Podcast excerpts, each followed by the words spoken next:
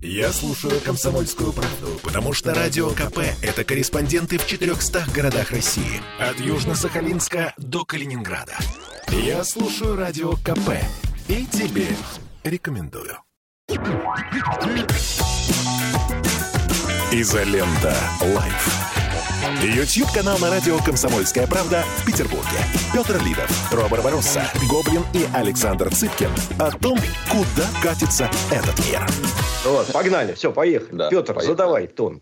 Давай. Ну а что задавать? Мы все, в общем, э, в какой-то цикл прошли по э, вопросу международной безопасности. Запад э, называет это скорее украинским вопросом. Мы считаем, что мы хотим отодвинуть границы НАТО от э, России. Получ- получен был ответ на письмо. Э, Ответ никакой, как и предполагалось. Э, Более того, западные страны, на мой взгляд, они, ну, собственно, вы- выдвинули такой не- некоторый даже контрультиматум. В заявлении Блинкина звучало санкции вы получите и так далее. Байден вот э, заявил, что выдвигает войска, там 300 тонн этих самых летального оружия отправляют. Ну, то есть они наоборот начинают э, еще дополнительно нагнетать. При этом ситуация довольно странная, потому что нагнетает Запад. У нас все вообще как бы спокойно на это реагируют. Ну, население уж точно не в панике. На Украине Зеленский пытается население свое успокоить. Говорит, что, ребят, не волнуйтесь, ничего не будет. А в Великобритании, США кричат, все пропало. Макрон, Германия как бы вот колеблются. Вот. При этом мы, наверное, должны сейчас увидеть или услышать обещанные России э, очередные шаги, которые э, предполагались, э, если ответ будет неудовлетворительным, которым он является. Вот краткий, так сказать, саммари сложившийся. А вы не могли ситуации. бы меня просветить, а вообще с чего все началось? Я правильно понимаю, изначальная проблема в том, что э, НАТО собирается принимать Украину, что ли, в свои ряды, или размещать войска, а мы против этого. Или вообще с чего весь кипиш начался? Ну, Даже кипиш начался в 91-м Не, году. не, нет, вот, вот сейчас, вот последнее обострение, с чем Ну, вызвано? се- сейчас э, фактически произошло одновременно два события. Первое. Россия э, провод- сконцентрировала большую группировку войск у Мгм. границы Украины, э, Так. проводила учения и так далее. И параллельно же э, выдвинула вот это вот, э, сделала, ну, такой э, внешнеполитический, атакующий, очень э, неожиданный, пожалуй, и, в общем, за последние десятки лет, наверное, не, не- случавшийся ход. То есть, да, выдвинула фактически требования по э, тому, чтобы НАТО не продвигалось на восток. Ну, вступление Украины и Грузии, а, оно как бы носит такой характер домоклого меча нек- некоего, да, то есть мы их там примем, они хотят, но мы пока не можем и так далее. Мгм. Вот. Россия, правда, предупреждала, что если будете принимать, мы, так сказать, это, это говорилось не раз, то мы такого не потерпим. Но сейчас это просто было облечено в документальную форму, и были выдвинуты требования в письменном виде дать гарантии того, что этого не произойдет. А также дать гарантии того, что не будет размещаться ядерное оружие на территории приграничных стран с Россией, так как отступать нам больше некуда. Ну и так далее. Вот, на фоне этого, вернее, это все происходило на фоне укрепления союзнических отношений с Белоруссией, то есть у России появился вот этот Мгм. козырь, да, что если что, вот там Лукашенко есть и так далее. То есть это, если коротко отвечать на твой вопрос, это внешнеполитическая э, наступательная э, операция России, чтобы подвинуть так сказать, НАТО, Наша либо, операция. либо Мгм. заставить их их сказать, что не, мы не готовы, и тогда должен последовать какой-то следующий ход. Они ах, не готовы, ну ладно, тогда мы снимаем с себя вот какие-то обязательства, и сейчас вот там не знаю что. Типа Вот И примерно второй так. вопрос, извините, пожалуйста. Все время, э, просто, просто с точки зрения просвещения, что вы тут мне устроили урок, все время, ну, без, насколько я, насколько я читал, без каких-то конкретных указаний документы, а, говорится о том, что вроде бы во время а, окончания холодной войны, когда договаривались Горбачев с Рейганом и так далее, так далее, так далее, когда мы выводили войска из Германии, что была договоренность, что НАТО не... А вот дальше множество мнений на было ли обязательство как-то зафиксировано со стороны американцев или НАТО, что, ребята, вы выводите войска из, э, Варшавского, из стран Варшавского договора, вы всех их отпускаете с миром, мы за это не делаем то-то. Или это не обсуждалось, это мы сейчас все придумаем. Ну. Какая ситуация? Вот Дмитрий ну, я думаю, Значит, знает, э, это Хорошо. обсуждалось. Э, насколько обсуждалось, я помню, секретарь США Бейкер заявил об этом э, министру иностранных дел Советского Союза Шеварнадзе, но никаких письменных документов, договоров и так далее, конечно, не было. То есть mm-hmm. это было если вы помните, Дмитрий Юрьевич подскажет, наверное, тоже вот по ощущениям, это был такой всеобщий дух такого всеобщего счастья, разрядки, там, не знаю, чего когда все люди братья, и мы вот все сейчас будем жить единым э, этим самым человеческим общежитием, и все будут счастливы, демократия, мир, перестройка и все дела. И, конечно же, это наши друзья, вот мы их неправильное мышление и все такое. Вот в духе этого были, собственно, и мы вывели войска, там, бросив все в чистом поле, а там вот друг Гельмут, друг, там, я не знаю, кто все друзья. Ну, вот так. Угу. То есть это... Все, всеобщая эйфория была только у Горбачева и ну, да. на территории Российской Федерации.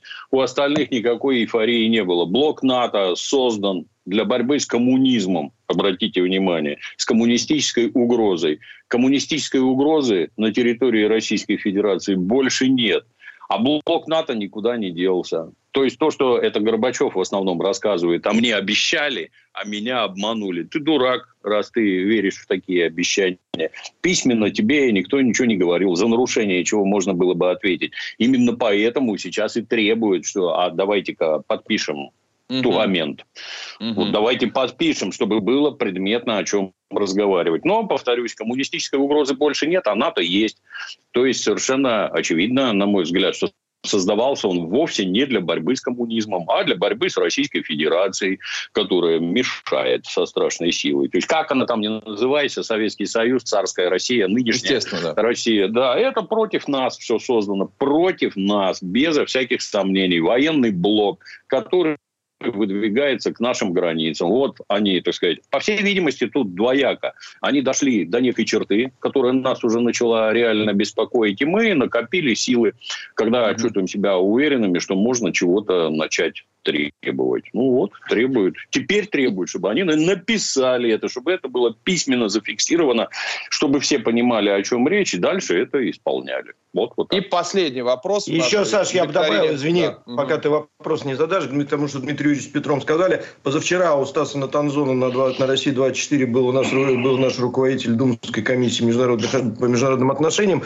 и он четко сказал, у нас, говорит, было два подписанных э, пакта, это 97-й, если мне не изменяет память, год 2010. Оба американцы нарушили. Оба. То есть, даже несмотря на то, что, ну, то есть, все, что там было написано в них э, по НАТО, имеется в виду не американцы, неправильно сказал, э, НАТО, да, ну, мы понимаем, кто стоит во главе НАТО, э, соответственно, даже письменные соглашения нарушались. Типа, я не я, рожа не моя. Извините, как сделал, так сделал. Потому что у НАТО есть э, политика э, открытых дверей. Э, то есть, угу. да, кто хочет, тот приходит. А мы дальше рассматриваем, принимать или не принимать. Нужно нам или не нужно. И еще подчеркну, что НАТО – это североатлантический блок изначально. Угу. То есть, как бы североатлантическое географическое положение стран. Угу. А сейчас там туда напринимали стран, которые и не на севере, и не на Атлантике. И никаким отношением не никакого отношения к этим двум параметрам не имеют. Ну вот тоже надо понимать. Изолента Live. Я слушаю Радио КП, потому что здесь самые осведомленные эксперты. И тебе рекомендую. Изолента Live. YouTube-канал на радио «Комсомольская правда» в Петербурге.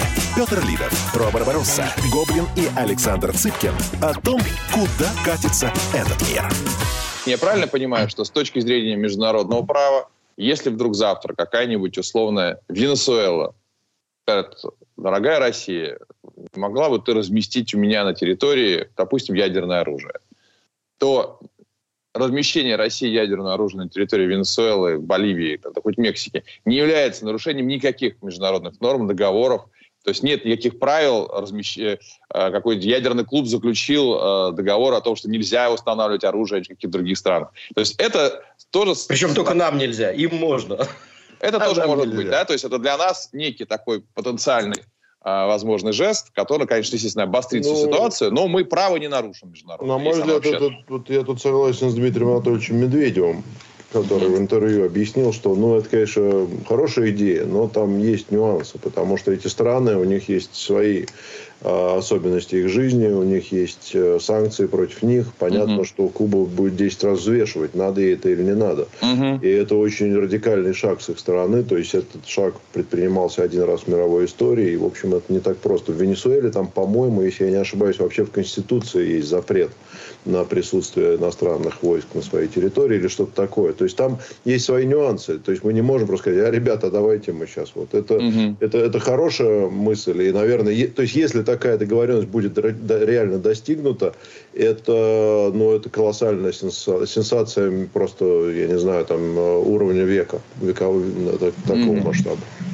То есть Все это не, не очень просто взять его. Не, я уточнил, возможно ли это в ну, принципе. Да, возможно. возможно. Но, Но это, если понимаешь. договорятся, то там международные какие-то договоры, это уже будет вторично, можно выйти из них. Да, да, интересно. Это, если, это, уж такое, если уж такое решили. Это просто это... красивый шаг. А вот мы возьмем и поставим ракеты. Mm-hmm. Я напомню, э, масса граждан не в курсе, что ракеты на Кубе ставили, потому что американцы поставили ракеты в Турции. И mm-hmm. в ответ на это Хрущев ставил ракеты на Кубе. А дальше самое интересное, опять-таки про это никто не знает, что вот этот самый Карибский кризис закончился тем, что американские ракеты из Турции убрали. Но да. гражданин Кеннеди попросил Хрущева об этом не говорить. Не надо вот это публиковать. Точно так же, как сейчас. Мы вам документ напишем, но вы никому не рассказываете, что там написано выглядит дуростью, потому что спроси кого-нибудь, что такое Карибский кризис. А это коммунисты устроили. Поставили ракету на Кубу. Вообще охереть. Внезапно. Вот американ чуть не началась ядерная война. Американцы чуть не начали ядерную mm-hmm. войну. Это они первые построили атомные бомбы. Это они единственные на планете Земля применяли ядерное оружие против мирных городов по гражданским людям, не по военным объектам, а сбрасывали для того, чтобы убить как можно больше гражданских. Это их, так сказать, почерк, это их эти самые. А стоят ракеты в Венесуэле или нет, ну, это шаг так красивый, а так у нас достаточное количество подводных лодок, несущих ядерное оружие, mm-hmm. и сотрут их в порошок при любом раскладе. С подводными лодками они ничего сделать не могут, ничего. Абсолютно. Просто не умеют, да. Ну, то есть, по сути Мы дела... Мы под льдами Арктики, как это раз сейчас. И... С точки зрения безопасности, это скорее такие понятийные вещи. То есть, с точки зрения безопасности, да, да, да, мы да, Америке да. можем в любой момент... Э, да. Пушкину мать устроить. Да, да, устроить. Да, это вопрос... Я, знаете, вот прочел интересно такую версию, э, что Америка и США как две крыши в 90-е просто договорились друг на друга понаезжать, чтобы Европа сдала либо тем, либо другим как можно больше денег. Россия и США, наверное, да? Не Ой, да, извините, да, да, Россия и США, конечно, да. Ну, как договаривались... Именно так. Тамбов, Именно типа разводняк, да, разводняк Приходили красивый, ларек, да. одни наезжали, другие сказали, да мы тебя закрышуем. Ну, потому что, по сути дела, у Европы же нет сейчас такой внятной армии, которая соразмерна. И вот э, Россия с Америкой договорились немножко пошуметь, ну, а тут кто кому сдаст деньги, в каком количестве, это уже вопрос следующий. Вот, версия, я, сомневаюсь, наверное... я сомневаюсь, что они договорились, но пользу из этого извлекут точно. Потому что, когда рассказывают, что украинцы в ужасе бегают, покупают спички, соли, хозяйственное мыло, Никто не говорит о том, а какие активы там скидывают люди, угу. которые при серьезных деньгах, какие активы скидывают, сколько они стоят, и, и самое главное, кто их купил. Не сомневайтесь, там на этом такое бабло наживется, вот на этой истерии. Точно так же, как они прекрасно жили по, после распада СССР, так сказать, на трупе, пируя. Точно так же с Украиной они поимеют немыслимые деньги. Это не надо думать, что там все нищие и всякое такое. Отличные деньги там, все скупят, и все у них будет хорошо, как обычно. Ради как этого все и затевается. Не понимаешь, из-за чего? Значит, из-за денег. Не надо тут терзаться сомнениями. Это правда. Кстати, по поводу ситуации, да, я не знаю, связано это или нет, но у меня мой друг и сосед Саша его знает тоже, потому что в Мегафоне, ну, в связи mm-hmm. вместе работали там когда-то. Вот, его брат родной уехал жить в Канаду. И, и, значит, соответственно, живет он достаточно давно в Канаде. В Канаде нет продуктов в магазинах, друзья мои. То есть, в принципе, говорит, если ну, неделю назад... Да, если ну, ладно. неделю назад ну, лежали там куриные ножки вообще? и так далее... рассказываю. Лежали там куриные ножки отдельно, потом, значит, лежали крылышки, лежали грудки там и так далее. Потом, говорит, неделю приходишь, через неделю лежат одни тушки целиковые. Сейчас, говорит, мяса нет. То есть, вот есть там всякие разные овощи, фрукты и Какая прочее, связь мяса нет. между, прости, пожалуйста, а, Украиной и Канадой? Есть, э, ты знаешь как, есть подозрение... Очень большая украинская диаспора. Они, они все, сожрали, все скупили. Все скупили. Нет, это может быть с ковидом связано, это может быть с чем-то еще связано, но может быть и с этим. То есть, я не знаю, я выводов никаких не делаю, я просто констатирую нет, факт. Я думаю, что все-таки... Я просто да. аккуратнее бы к таким фактам, что в Канаде нет продуктов в магазинах. Да, Сейчас да. это немного... Ну, Перебор. Надо, надо, надо, я бы сказал так, надо проверить. Это у конкретного чувака в холодильнике, возможно, нет продуктов. В холодильнике. Вот. Но ему нужно уже просто вылезать. Или, может, у них там на лесопилке, где он живет и работает. Ну, окей, ладно. А Жириновского посмотрели, Петр Алексеевич? Посмотрел Жириновского? Нет. Нет. Не посмотрел? Не посмотрел. Вот очень рекомендую. Дмитрий Юрьевич, если не смотрели, Саша, если не смотрели, посмотрите интервью Жириновского «России-24». Э, у меня создалось впечатление, что Владимир Вольфович озвучивал то, что старшие товарищи вслух произнести не могут. Вот. Э, говорил он очень четко, прямо, без своих вот этих вот там, ну, подонки mm-hmm. однозначно, вот без этого. Э, очень все раскладывал по полочкам четко и аккуратно и говорил очень сдержанно. То есть, в какой-то веке для Жириновского это прямо, ну, такое, подвиг, а тезисно что? В итоге а, тезисно. Тезисно то, что несправедливость, свершившаяся в 1991 году, когда у нас отобрали треть территории и половину населения, должна быть э, отыграна назад. Э, и что Донецк и Луганск нам, нас не интересуют, нас интересует Украина в целом. И, соответственно, э, не 97 год наш рубеж, а 1 января 90 -го года. Э, по всем э, этим самым географическим, ну, слушай, это популизм все-таки для того, чтобы это произошло все те э, территории, даже Саш, за это ты быть. посмотри сначала, потом в следующую Хорошо, субботу да. обсудим. Это очень интересно. И вот знаете, разговор. еще один момент тоже я, опять же, прочитал. Сегодня, слава богу, если э, ты хочешь запрещеночки почитать, крамолы и, и, и всего такого предательского, то заходишь в телеграм-каналы и, и там наблюдаешь полную свободу слова. Так вот, пришлось прочитать однажды, что, мол, э, скучно заниматься внутренней политикой очень все, всем руководстве страны. Ну, как-то неинтересно спасать экономику. Это все как-то вот так как скучно. А глобальные вопросы, вот это прям мощная такая вещь, с которыми хочется заниматься, геополитика, это просто, просто интересно. Вот, условно говоря, играть в футбол в, в РПЛ а, скучно, а Лига Чемпионов, когда один матч, вот это прям круто, собраться хочется. Изолента Live. Я слушаю Радио КП, потому что здесь самые оперативные новости. И тебе рекомендую. Изолента Live. YouTube-канал на радио «Комсомольская правда» в Петербурге. Петр Лидов, Робер Баросса, Гоблин и Александр Цыпкин о том, куда катится этот мир. По сериалам. Лучший онлайн-сериал, для, лучший сериал онлайн-платформ, новая номинация. Сериал «Вертинский», который сняла Авдотья угу. Смирнова. И лучший телевизионный сериал «Седьмая симфония» Александра Котта э, про Шостаковича. Угу. Вот. Ну, не то, что про Шостакович, там друг, другой герой, э, дирижер, которого играет Алексей Гуськов, но тем не менее. По-моему, он получил Гуськов тоже в итоге, да? Да, что-то получил тоже. Mm-hmm. Ну, вот из, из прикольного скажу, что вот здесь офигенная у ТАССа заметка. Э, Ирине Горбачевой, актрисе, вручили, вручили приз за женскую роль второго плана в фильме «Огонь». Помните, «Огонь» – это да.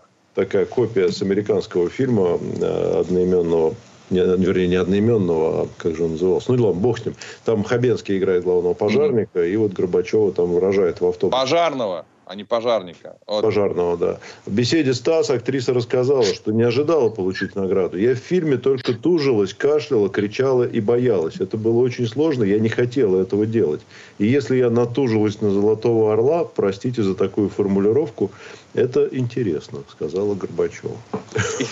Да, Ира Горбачева за, за словом в карман вообще не полезет никогда. И, так, понятно все.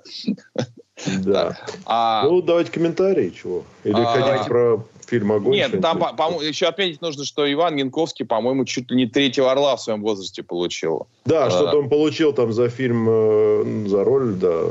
Да, я боюсь ошибиться. растет большая звезда, потому что вот я посмотрел его в чемпионе мира, и он нисколько не потерялся на фоне Константина Хабенского.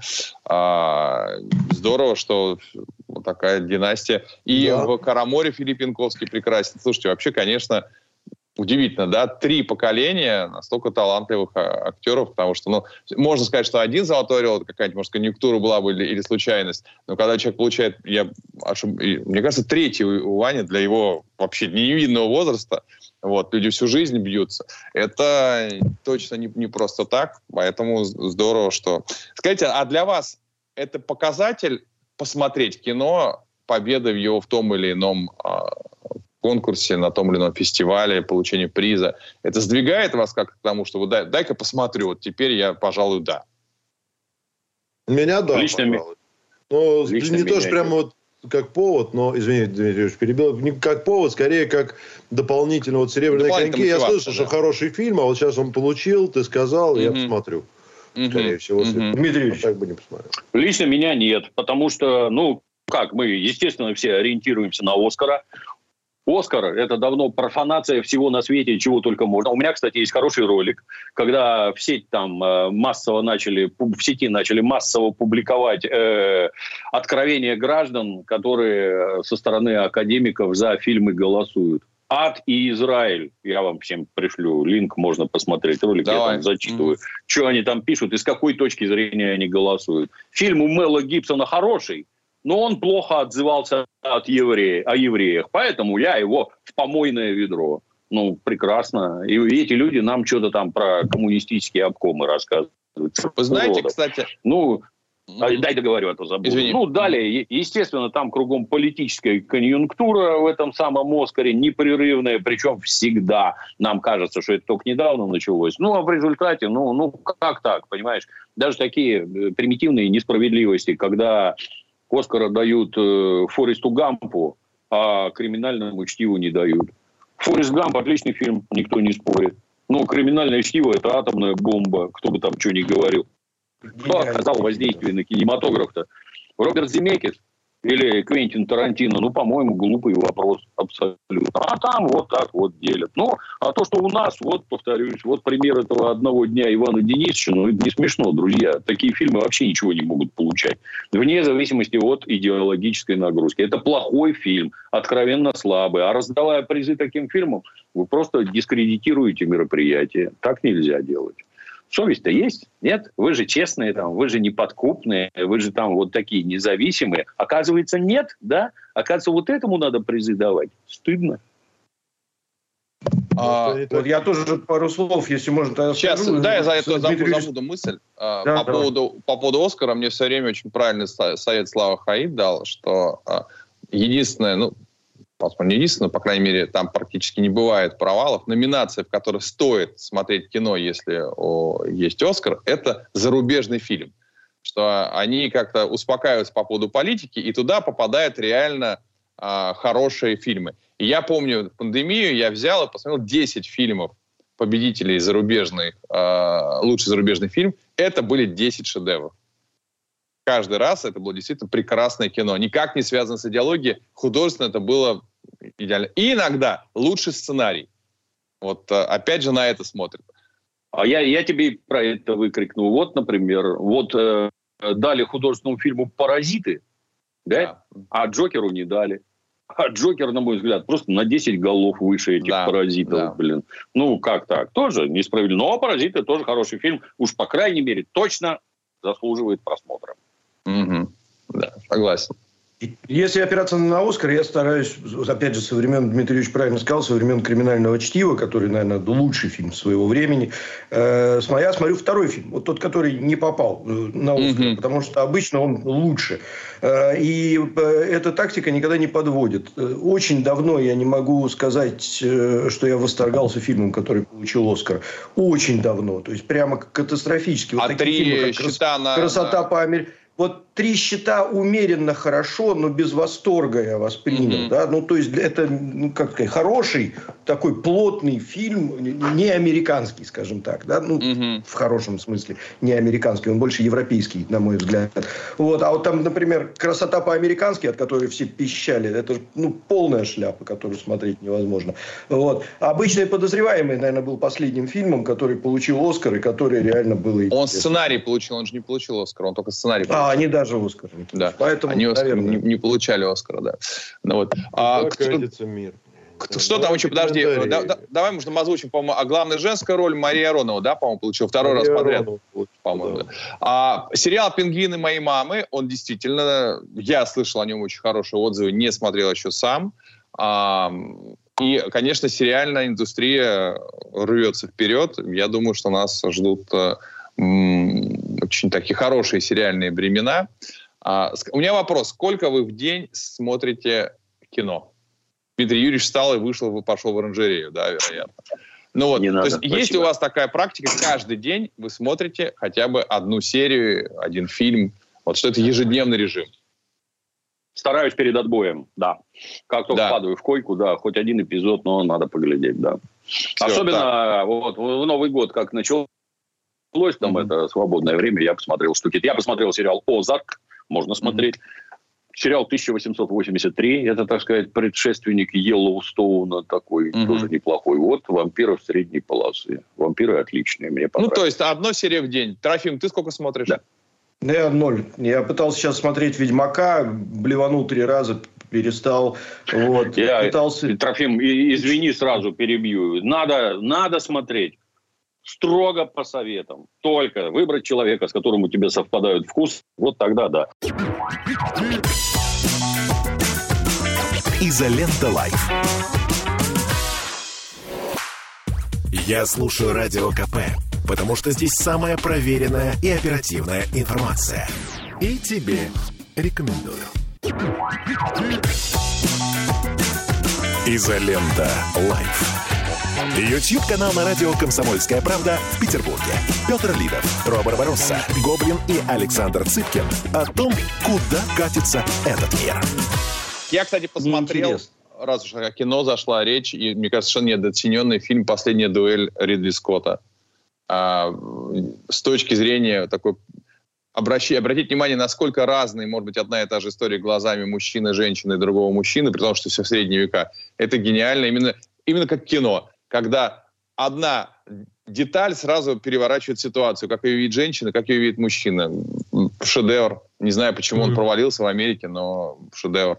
Но он вот. есть где-то сейчас uh, уже в этом самом, на телевизоре. Ну, да, да, и везде есть все. Петр, а ты как часто смотришь сериалы? Ты знаешь, я, у меня друг, такая ситуация. Я как бы полутрофим, полудмитрий Юрьевич. То есть я стараюсь каждый день, если я дома и у меня есть время вечером смотреть что-то, но большая проблема была в прошлом году нечего смотреть вообще. Вот просто было последние три месяца смотреть было нечего, но я все равно смотрю там что-нибудь старое. Например, Сайнфилда я очень люблю, я его могу смотреть там или какой-нибудь Your Enthusiasm, что-нибудь смешное, такое просто вот перед сном одну Подожди, серию. было да. же много, море вышло на всяких Netflix, HBO и все остальные. Yeah. Ход, yeah, Охот королевой, корона. Не, вот. ну это вот, это я тут с Трофимом солидарен.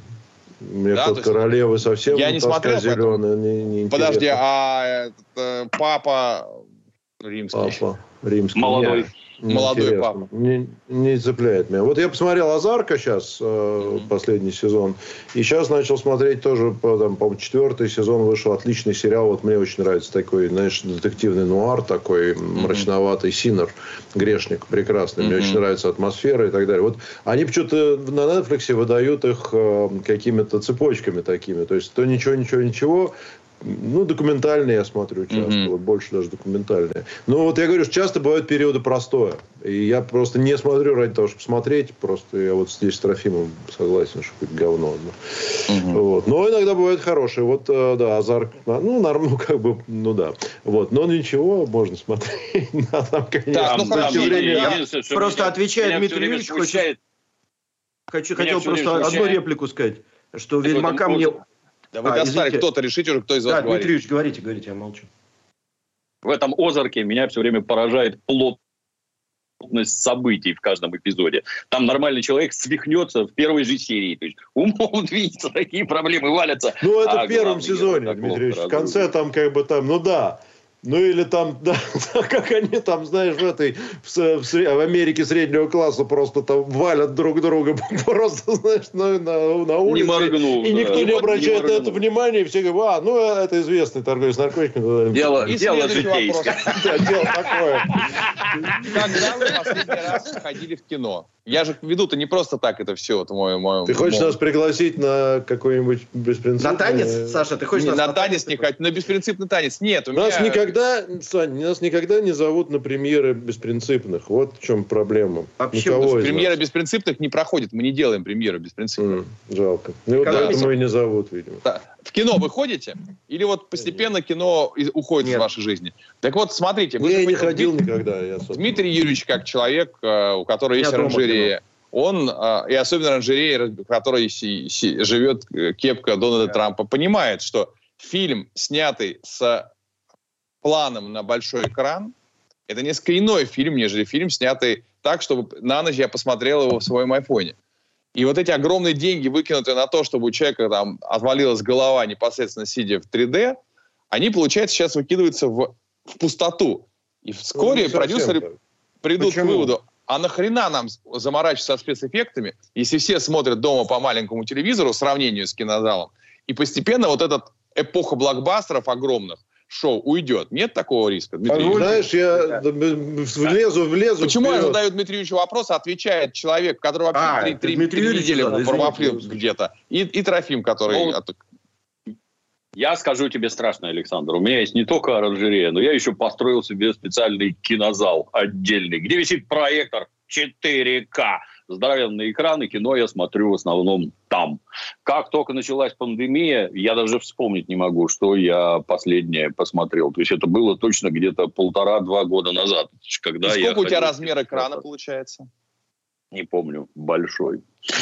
Ну, это, то есть это сравнимо с кино, чтобы вот когда ты близко носом в экран, это получается? Да, да, конечно, да, да, да, да, да, да. Там видно, это не телевизор, там совершенно по-другому видно, без обмана, крутой звук, естественно, все воспринимается совершенно иначе. Тут я с тобой полный. Это как фотографии, знаешь, когда тебе показывают фотки в телефончике вот такие или на бумаге 10 на 15. Да. Нормальная фотография начинается с А4. Это вот писчий, так сказать, писчий ага. лист. Вот там нормальная фотография. Там уже видно подробности всякие, интересно разглядывать. А вся вот мелюзга в телефонах это ни о чем. Можно ли смотреть в телефоне? Конечно, можно. Но восприятие... Ну смотри, не у всех никак... такие доходы, как у тебя. Э, Безусловно. Но не у телевизоры сейчас дешевеют со страшными. А в кино ходить тоже дорого, как ты понимаешь. Не, не, если я ты идешь то, что... в кино, если ты идешь в кино, будет, ты, наверное, будет. идешь а и тут это тоже, да, то есть про это еще горячо нами любимый Джордж Лукас лет 10 назад говорил, что когда цифра только появлялась,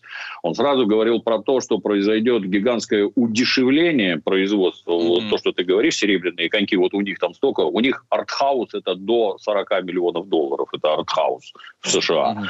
Mm-hmm. То, что выше, это уже, так сказать, серьезный 70, это вот уже нормальное кино. Вот. Что адское удешевление, раз. А как мы прекрасно понимаем, вот мы же советское кино смотрим, опять любимые примеры, Иван Васильевич, джентльмены, Мимино, там нет никаких эффектов. Это кино про людей, которые не требуют каких-то там чудовищных бюджетов, и вот это будет э, радикально удешевляться.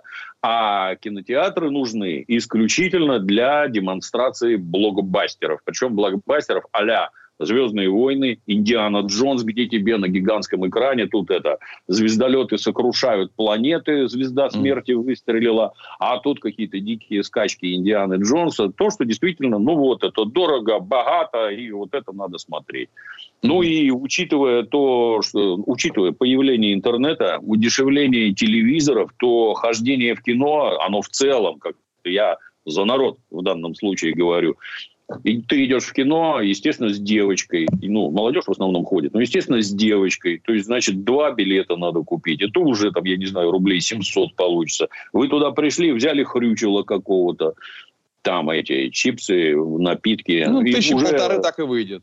тысячу, а если еще сосчитать, сколько времени ты туда ехал, сколько времени ты на это потратил, да ядрить твое налево. Я дома сяду, телевизор включу, и все мне вывалится. Ты же обрати внимание, как Netflix, который, я прекрасно помню, занимался тем, что рассылал почтой кассеты и DVD почтой, так сказать, это прокат через почту американскую. Ты посмотри, как они взросли вспухли на онлайновых просмотрах. Онлайновые просмотры – это будущее, без дураков.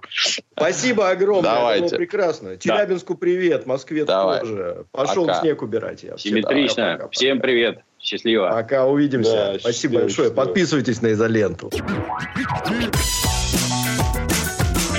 Изолента Лайф.